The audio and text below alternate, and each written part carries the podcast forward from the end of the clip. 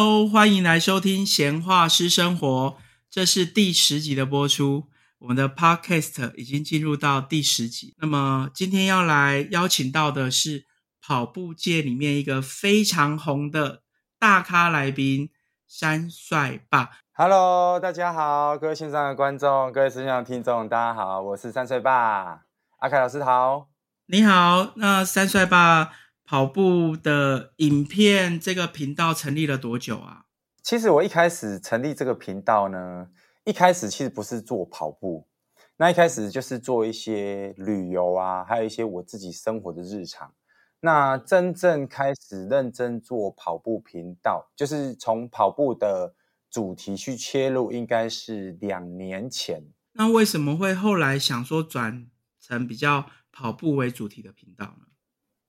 因为其实后来我在做一些功课啊，就是呃，在经营频道的时候，我我们可能会需要几个几个方式去把一个频道经营起来。那那时候有其中有几个建议，就是说，你如果要经营一个频道的话，你必须要能够聚焦在某些的话题上面。那那个时候我可能有拍旅游嘛，有拍一些生活，那可能就是观看率没有非常的好。那后来我就想说，那既然拍那时候有在那时候有在着迷跑步这件事情，那就不如就把我平常训练啊，还有参加比赛一些一些跑步的影片把它上传。后来就是上传一段时间，发现哎，也真的蛮多人在看的。然后慢慢的就是有一些喜欢的跑步的朋友跑友去订阅频道。那慢慢我就是把频道集中去做跑步的赛事，还有一些训练这样子。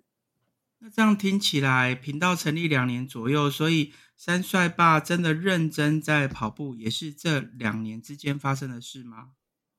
呃，其实一开始的时候，真正开始在跑的时候，不是这两年。我我一开始在跑马拉松，应该是九民国九十六年的时候。九十六，等一下，我算一下，现在一百一十二年，十十六年前，这么前面，十六年 嘞。对。对，没错，十六年。哦，为为什么那么早？就是这么前面，没有错。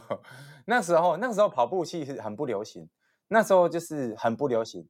然后那时候也没有所谓的科学化训练，没有什么跑步的装备。其实那时候就是很原始的一个运动。那时候我并不是我自己去跑步的，那时候就是同事邀约，就是同事推你入坑。然后因为同事就是很喜欢跑步嘛，那他就会约你说：“哎，瑞瑞，我呃三岁半，我们一起去。”参加什么什么比赛？那时候我们都是只有报大概六公里、十公里的比赛。哎，因为那个时候刚开始报比赛后，刚开始报比赛的时候，真的觉得就是一大早你四点五点起床，然后呢去到一个地方，然后六点开始起跑，然后跑十公里、跑六公里，然后接下来回家。那时候觉得这是神经病才做的事情啊！所以一开始的时候，其实我是觉得很无聊、很无趣。然后，但是因为同事邀约，有时候就是一种，你知道，就是一种 social，一种算是一种社交。那你你同事去邀你去跑步的话，我们也不好意思拒绝啊。尤其是你的同事都是你的前辈，所以那个时候一开始去的时候，前几年其实蛮痛苦的，就是同事邀嘛，啊，你报了比赛，你就是得要去做练习啊，也真的就是早起去做这件事情，那隔天又又觉得很累，这样，所以其实一开始前几年跑步的。就是习惯跟热情是没有那么多，一大部分都是跟同事去，等于是呃周末六日的一个社交活动这样子。这十六年中间有没有中断啊？有，十年中间的话，就是我的老婆 跑个一年，中断十四年嘛？没有啦，那时候有跑两三年，然后之后就是第一个小孩出生之后，应该有中断了五六年，应该有。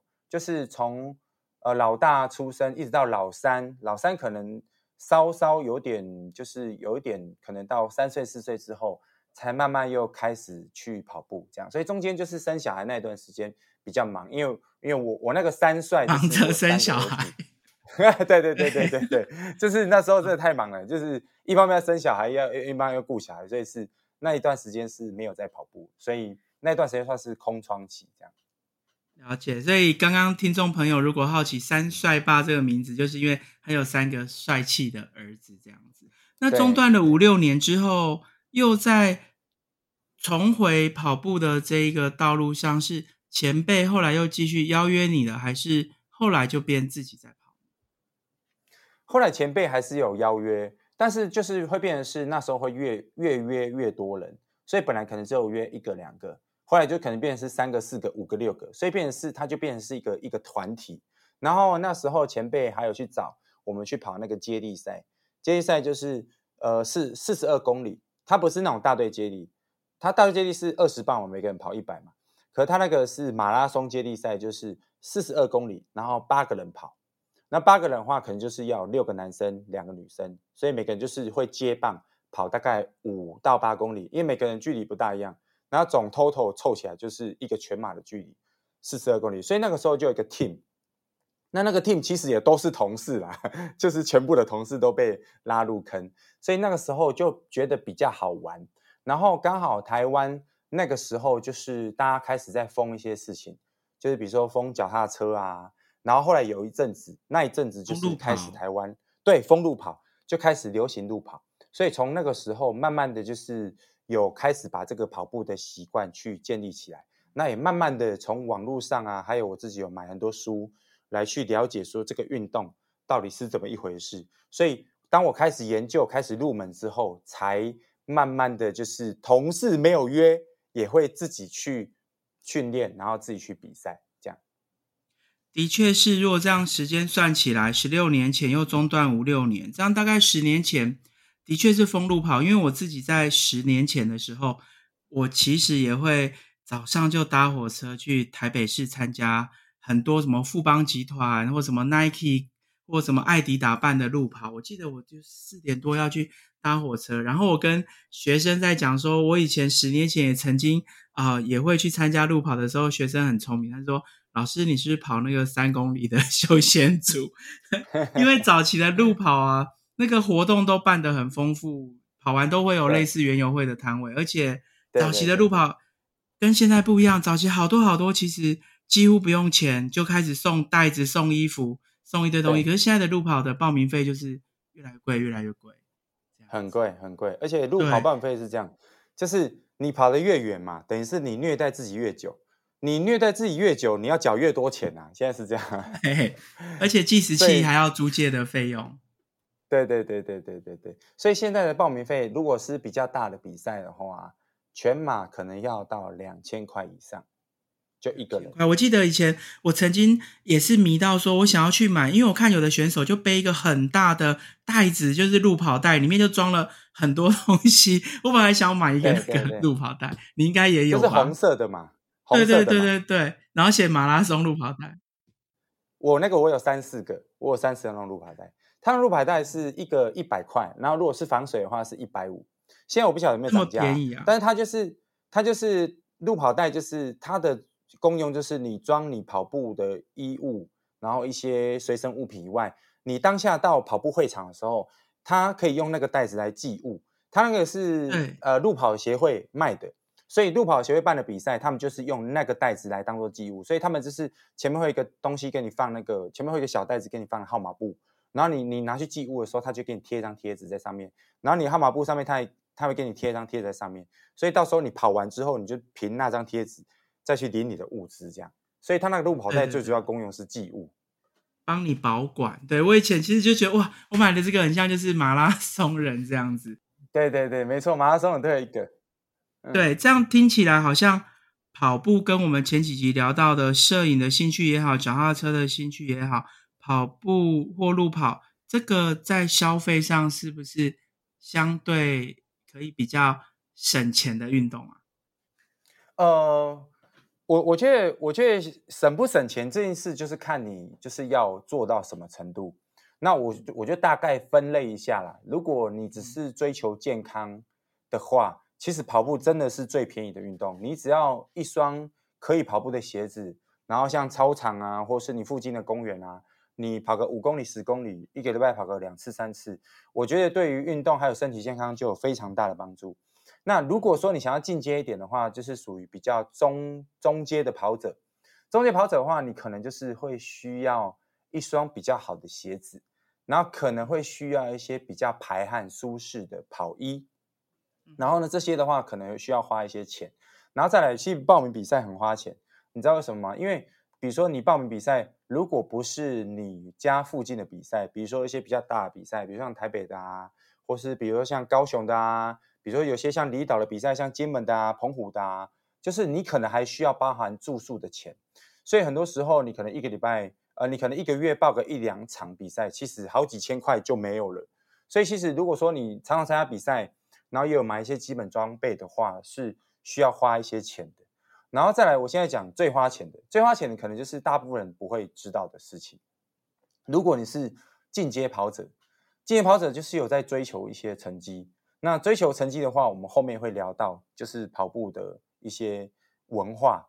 然后呢，如果你是追求成绩的跑者的话，你会花非常多的钱。那比如说像专业跑鞋，像现在的鞋子啊，是高科技的跑鞋啊。比如说像我，我有，我有，我有高科技的跑鞋。那你最贵的最贵的跑鞋那一双要多少钱？现在你有的最现现在最贵的那一双是七千五，哇，七千五哎，七千五，对，艾迪达的高科技跑鞋。然后我在去年的时候，我利用那个消费券，我去买一双 Nike 的高科技跑鞋，就是最大家的两家就是艾迪达跟 Nike。那是怎样跑起来会弹？是不是？我我等一下解释，我等一下解释为什么它是高科技跑鞋。好，那那 Nike 的跑鞋的话，大概也是七千块左右，大概最顶级大概就是七千多啦，大概就落在这个价位。对对对，七千多就是几乎是你能够买到第一好、第二好的鞋子的，就差不多是这个价位。然后它为什么说是高科技呢？因为它的鞋子普遍都有几个特性，第一个它很轻，它真的超级超级轻，就你拿起来会觉得说啊，怎么这么轻那种。毫无重量可言，然后再来它的那个鞋面啊，都是薄薄薄的一层那种不织布还是什么布，反正那种布是完全不吸水的，对，透气但不吸水，它就是很薄很薄，有点像是鞋套，可比鞋套还要薄，然后大部分是那种尼龙材质的，所以它的重量就很轻。然后再来它的鞋底呢是泡棉，它的泡棉是那种高科技的泡棉，就是它是有点硬，然后有点弹性的泡棉。然后通常它的泡棉会有两层，然后两层蛮厚的，那两层中间会夹一片碳纤维。那我们知道碳纤维是比较贵的材质嘛，而且碳纤维很轻很薄，然后碳纤维它很有弹性，所以当我们在跑步的时候啊，我们脚踩地面的时候，你做推蹬或是你速度快一点的时候，我们那个脚板不是会变形吗？变形的时候，它那个碳纤维就会帮你弹回去，所以它会带给你一个弹力。那再加上泡棉本身也有很多弹性。所以这一类鞋子，它的鞋底就会很厚，所以我们就会说这种叫做厚底跑鞋，但中间会有夹一片碳纤维，所以这种鞋子又叫碳纤维跑鞋。本身的特点就是很轻，然后鞋底很厚，然后鞋底会有一一片碳纤维来去帮助你推蹬，然后所以这种鞋子它的价位都非常的高，因为它的成本就是碳纤维的价格是比较贵。所以像这种高科技跑鞋也需要一定的价钱才能够入手。那个鞋底很厚，如果跑完之后的走路会不会不好走啊？它其实不适合走路，就是说，嗯，因为像你穿着就是会有点有点高啦，就是其他那种鞋子，就是你平常对它很弹很高，你平常走路的时候其实没有很舒服，所以那种鞋子是它上面会写说不建议就当做一般你。就是休闲或是呃平常走路的鞋子来穿。那跑完之后，我总要走去休息区啊，走去逛摊位啊。那 OK 啦，OK 啦，OK。那一小段路是 OK 的。对，那就是说平常你可能没有办法把它当做是一般的鞋子穿哦。而且那么贵，大概一般人也不会一直穿。对对对对对对，它是有损耗的。就是说，像我们平常我不会穿它，是因为比如说我一双是七千块嘛，可是也许它的寿命你只能够跑七千公里。所以你换算一下嘛，跑一公里是多少钱？七千块，七千公里嘛，一公里一块钱。对，好恐怖！哦！忽然考我。对对对对。所以所以你知道你在跑步的时候，就是哎，今天跑十公里，就就就等于是哎，更正一下，我这边更正一下，七百公里不是七千公里啊，七百公里哦，所以跑一公里十块钱啦。对，所以它一双鞋子的寿命大概是七百公里。然后七百公里是七千块钱嘛，所以你跑一公里就等于是消耗掉十块钱，所以你在跑步的时候其实压力很大，你知道吗？就是我今天跑十公里一百块就不见了，所以你在跑步的时候，他有些人会很爱惜它，就是说我在跑一些比较特别的训练，或是我比赛的时候才去穿那一双高级的跑鞋，是因为每跑它一次消耗掉一定的金钱。所以你说跑步花钱吗？它也可以很花钱。我还没讲完哦，现在只有鞋子而已哦。我我先询问刚刚我好奇的地方，你刚刚说跑完之后就会消耗，那是指鞋底会越跑越薄吗？如果我真的跑超过七千公里啊，七百公里啊，那我我跑完那双鞋子是越跑，你刚刚提到是厚底，是越跑越薄，还是越跑越没有弹性啊？它的鞋底会有鞋面，它那个鞋面就会磨损。那一般来说，因为跑步它是一个比较伤鞋子的运动，然后所以它它的磨损会蛮多的。那每个牌子的鞋子不同，那一般正常的鞋子穿五百到七百公里，一般来说都差不多要汰换掉，因为你的鞋底就会容易滑，对不对？那个鞋底就变平了。哦，是这个关系，就不适合再穿。对。那刚刚你有提到跑鞋现在最好的是艾迪达跟 Nike，但是我一一个。门外汉哈，粗浅的印象，以前不是听人家说跑鞋最好的是美津浓？没有高科技跑鞋，现在就是 Nike 跟艾迪达，然后美津浓也做得很好，可是没有那么大众。就是说，呃，一般我们大众还是会去买 Nike 跟艾迪达，那他们的高科技跑鞋确实是最好的。那美津浓的话也有很多，但美津浓可能是比较着重在那些可能是田径赛事，就是比较比较是田赛竞赛的赛事，可能是一百两百。然后四百八百，他们可能需要钉鞋，那种比赛就不适合穿这种慢跑鞋。像这种慢跑鞋，它是属于就是 for 长跑使用。那美金的话，大部分都是应该是田田赛竞赛居多。了解，就是它比较不适合长跑。那另外跑鞋有一些有所谓的宽楦哦，那到底买跑鞋是前面脚脚的前方要宽一点比较好，还是贴一点比较好？现在的话，就是我会建议就是宽楦一点比较好，就是中等宽。或是宽一点，因为我们跑长跑的话，你的血液循环就是当距离长的时候，其实你的血液会往脚那边去，所以你的脚会比较胀。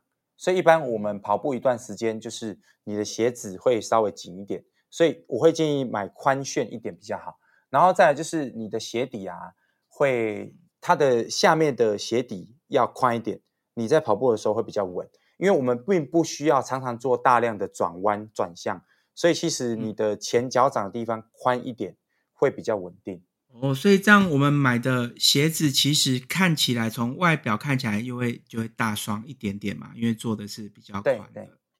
嗯，哦，然后就是选比较厚底的。我知道那个很轻，很多都是环保材质。我现在发现其实鞋子很多比较便宜的鞋子，它的鞋垫做的都。不怎么样，就是真的。我发现一双鞋子除了外观之外，它的鞋垫真的是超级重要。你刚刚还提到中间有碳纤维，那么我们一般如果初学者，然后想要每天有个固定跑个三公里也好，或跑个三十分钟的习惯，那么如果不要买到七千块的那个高科技跑鞋的话，呃，有没有建议我们怎么样去挑选适合我们的？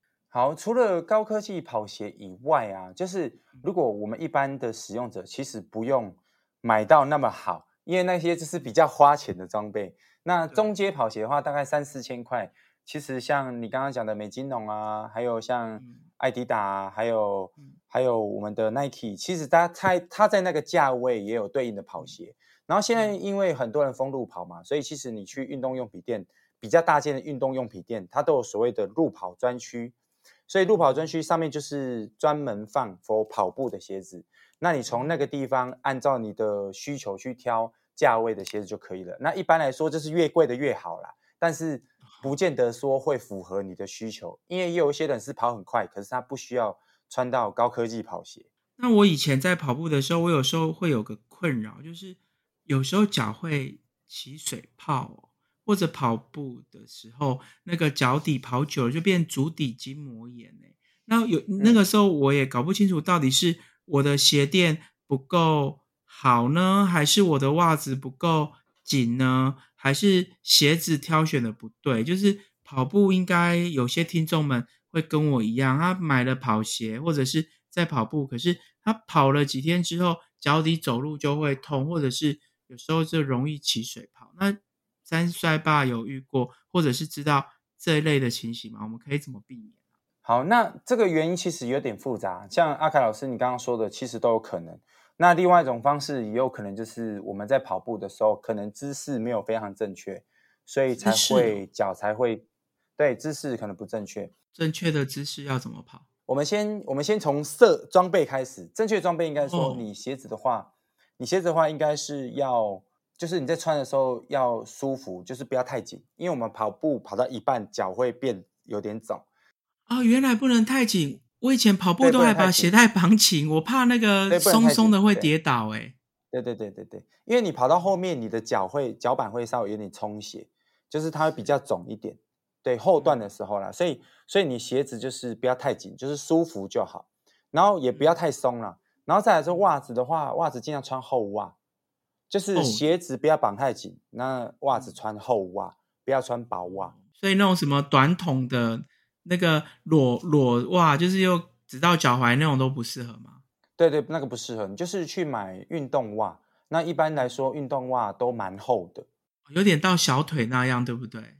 也不用到那么长了，有些是只有到脚踝，也有，但它是比较厚的运动袜，所以那种袜子也 OK。那还有另外一种比较流行，就是两指袜或是五指袜。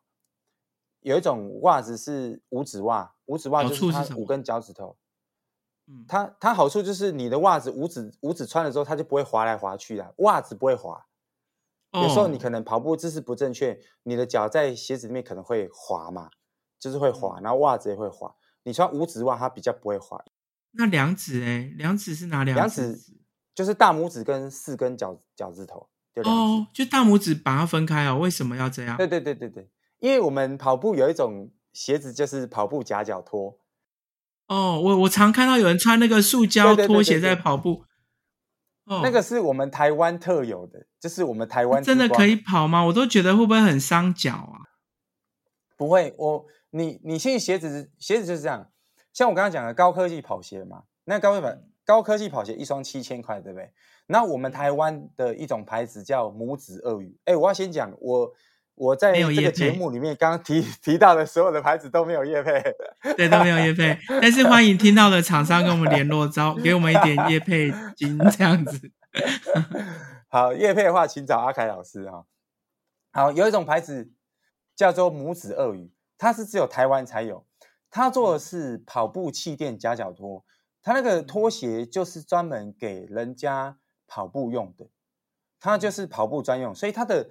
它的拖鞋器很好穿，然后它下面有气垫，然后再来，如果你的跑步姿势正确的话，原则原则上你穿跑步夹脚拖会非常的舒服。因为有的人跑步他可能呃脚就是像阿凯老师说的，就是可能脚会肿或是会磨，或有的人或是脚趾头会顶到前面会黑指甲。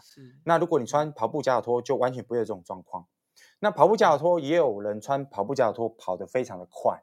可是回归到最原始，就是你的跑步姿势还是要正确，因为如果跑步姿势不正确，其实你穿鞋子或是夹脚拖都很有可能会受伤。这样哦，所以量指袜就是其实也是为了夹脚拖，不过穿是夹脚拖跑步，其实整个脚没有包覆住，还是要注意安全，因为很容易踢到，对不对？